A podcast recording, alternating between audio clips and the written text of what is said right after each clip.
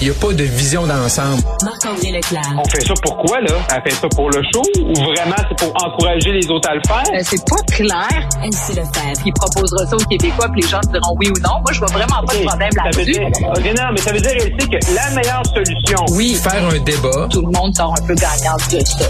La rencontre, Lefebvre, Leclerc. Salut à vous deux.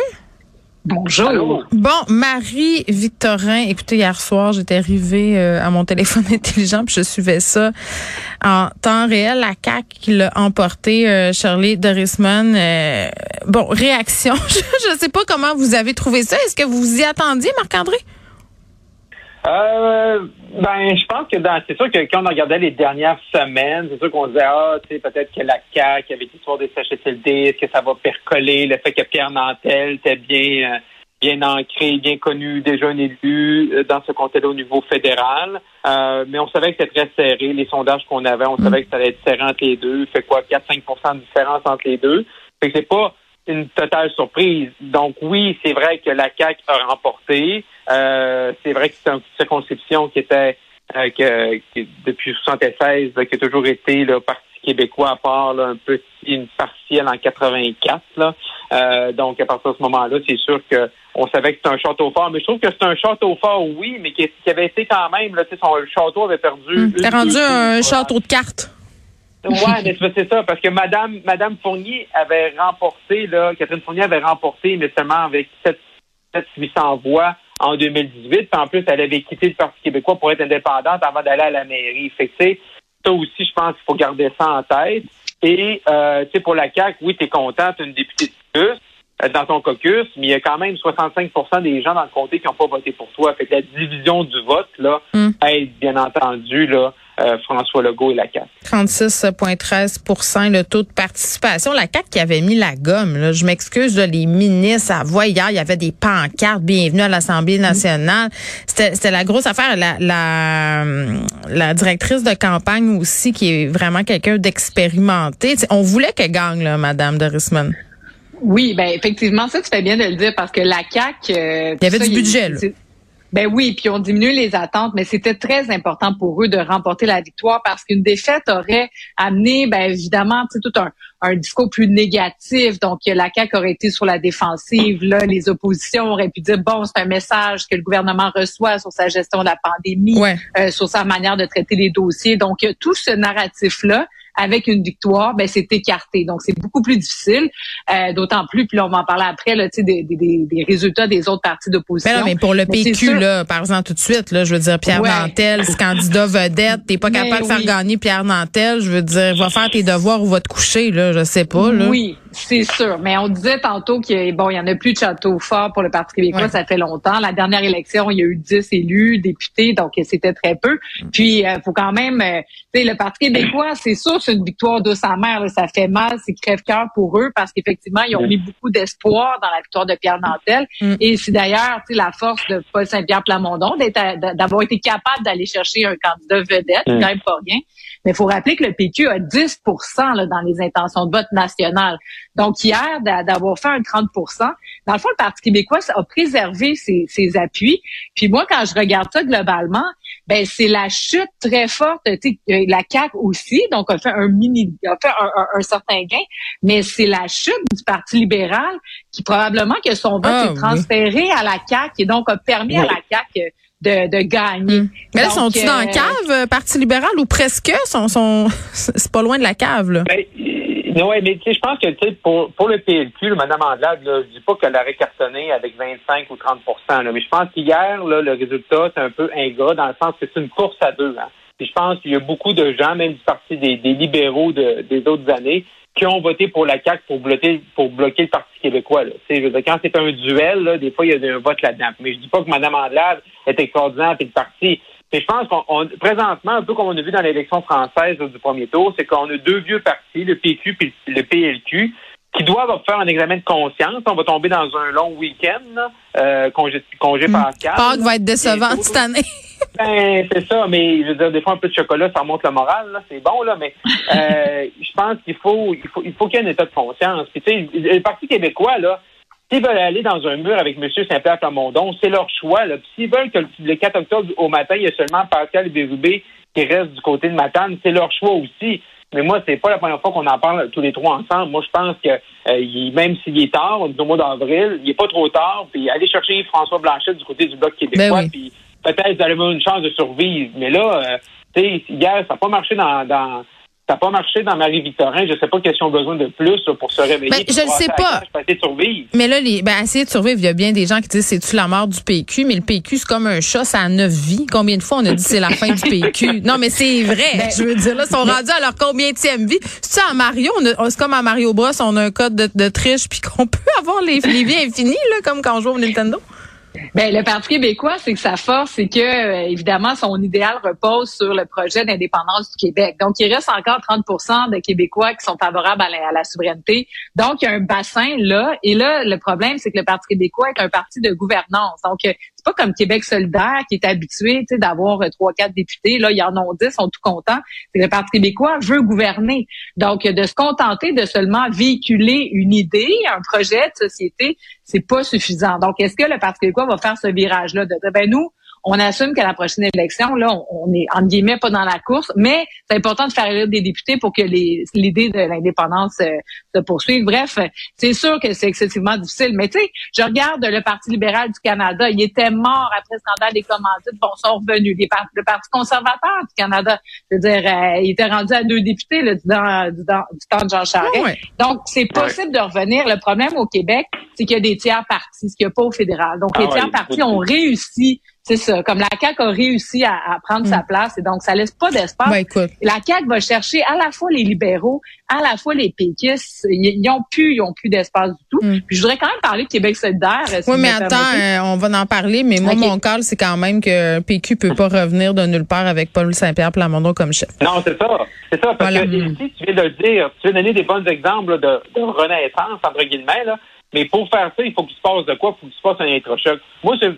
Saint-Pierre Plamondon, quand il a été élu, je le trouvais le fun, je le trouvais jeune, je le trouvais intéressant. Mm. Là, là, le constat, c'est que ça marche mais pas la sauce prend pas. résultat, ça ne marche pas. Mais ça, tu sais, je veux dire, ils ont le choix, là. Mais c'est présentement, je pense qu'il il faut qu'il y ait un examen de conscience, puis ils ont le temps de, de réaliser, de s'assurer de ne pas tomber à zéro ou un député Mm. euh, en 2022, parce que c'est là que ça va vraiment faire mal le 4 octobre au matin. Bon, Québec solidaire, Mm. Elsie, euh, c'était troisième position quand même, décevant. Oui, c'est ça. Ben oui, c'est que Québec solidaire, en terminant troisième, c'est comme bon, OK, c'est correct. Mais non, c'est pas correct. Québec solidaire, là, sont là depuis Mm. 16 ans.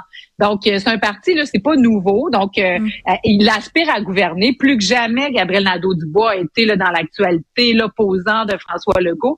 Québec solidaire avait eu 22% lors de la générale. Ils ont 14% à cette élection-ci. Ils même pas le question- 15 OK, mais est-ce Ouais. que c'est parce que la candidate en question s'était aussi présentée au municipal tout de suite avant? Là, ça a l'air un peu girouette, ces bars. Non? Ça a pas pu jouer? Ouais, ben, je pense pas que les gens ont voté là. Autant Pierre Nantel ont voté pour le candidat, autant pour Québec solidaire. Je pense que c'est la marque du parti. Je Puis moi, comprends. ce que je ce que je dis sur Québec solidaire, c'est que Longueuil, quoi qu'on en dise, c'est quand même une circonscription relativement urbaine. C'est à côté de Montréal. Il y a les transports collectifs, il y a des groupes communautaires, il y a des campus étudiants. Oui, c'est vrai Donc, sont pas capables de faire mieux, là, je sais pas où ils vont faire des gains à la prochaine élection. Puis donc, pour eux, c'est quand même une certaine douche froide hier parce que c'est quoi là, le- la prochaine campagne électorale? Il y a plus beaucoup d'espace euh, où ils vont pouvoir euh, faire des gains s'ils sont pas capables de faire plus que 14 là. C'est c'est quand même très, très faible. Bon, Parti conservateur, Marc-André, euh, incarné par euh, la colorée Anne Casabonne, disons ça comme ça.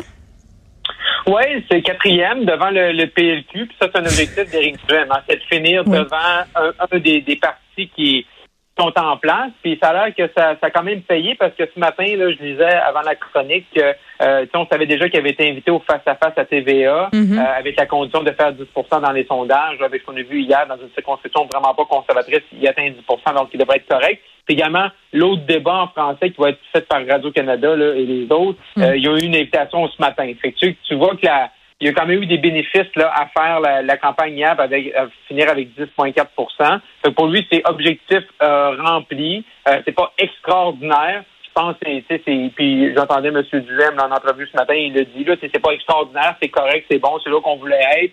Euh, Marie-Victorin, c'est ça, c'est pas un test euh, euh, vraiment très significatif par rapport à des circonscriptions en Beauce ou dans la région de Québec. Mais au moins, il peut, peut dire, j'ai au moins obtenu 10% j'ai fini devant les libéraux, fait qu'il peut continuer là-dessus. Euh, puis juste pour revenir un peu sur Québec solidaire, c'est ça, c'est, Mm. je pense que c'est très décevant de leur côté.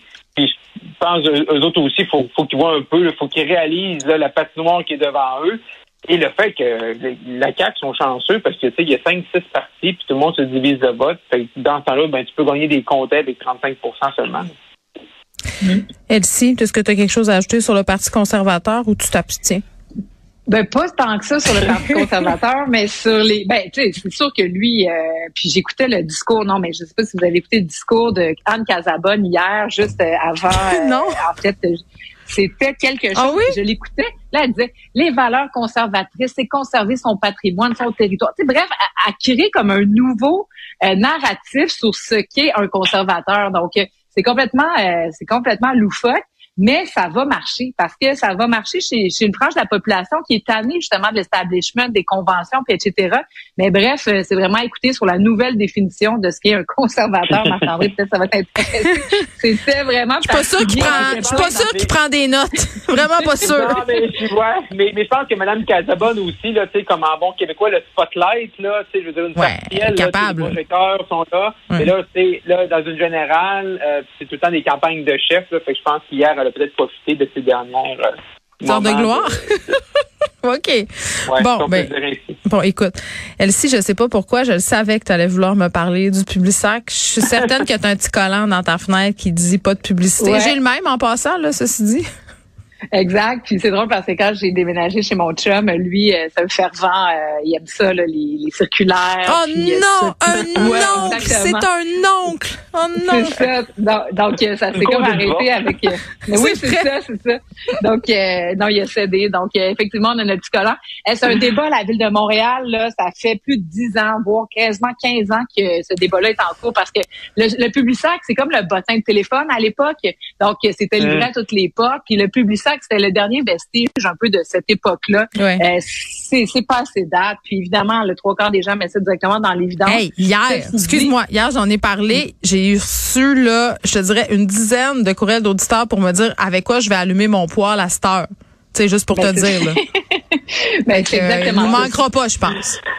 Non, mais, Mais- c'est comme des mais- sacs en plastique à l'épicerie, hein, tu sais, je veux dire, moi, j'ai j'ai réutilisé, mais là, faut t'ajouter des sacs en plastique pour mettre dans ta poubelle. On a, moi, j'ai environ 200 sacs réutilisables dans mon armoire, Marc-André, euh, ce qui est quand même aussi un problème. Là, donc, à un moment donné, il va peut-être falloir se questionner On le là-dessus. Mais.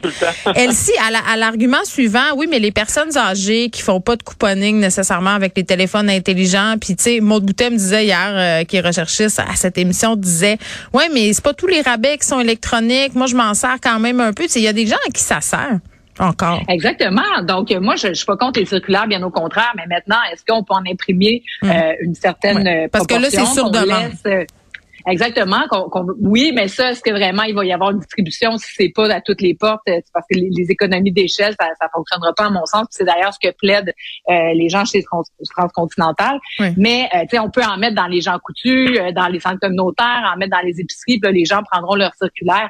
Euh, c'est 11. La statistique, j'étais quand même impressionnée. On, les imprimés publicitaires représentent 11% des matières traitées dans les centres de tri à l'heure actuelle. Non, mais c'est quand même énorme, 11 Donc, ça ne pouvait Mhm. plus durer. 800 000 circulaires et feuillets publicitaires sont distribués sur le territoire chaque semaine. Donc, c'est beaucoup d'argent. Mhm. Ceci dit, il y a quand même les journaux locaux. Euh, il y a des revenus publicitaires associés à tout ça. C'est ça. Donc, euh, il y a quand même, euh, c'est ça, c'est pour ça que cette décision-là n'avait pas été prise avant à Montréal parce que, euh, comme tu mentionnais, il y a des personnes plus démunies qui s'en servent, les groupes communautaires. Puis aussi, ben, c'est ça. Donc, la, la, la presse locale euh, se finance beaucoup par ça. Donc, il y a vraiment un enjeu là au niveau de l'information euh, Bon, dans, dans nos Mais comment, ouais, j'ai, peut-être manqué ce bout-là, mais comment, comment les gens, mettons, à Montréal vont signifier qu'ils veulent ou, ou non le, le public sac? Ben, il faut que tu faut que écrives, je pense, sur le site ou quelque chose. Mais tu sais, Léa Strelski me disait hier que c'était là que son amour du Publisac allait cesser. Là. À partir du moment où il faut que tu fasses une démarche pour l'avoir. Là. Pas sûr que Exact. ça va se bousculer au portillon. Mais regardez, profitons des derniers instants qu'il nous reste avec euh, ce vestige du passé. Couponné. Au revoir. Au revoir. Au revoir. Bye. Vous écoutez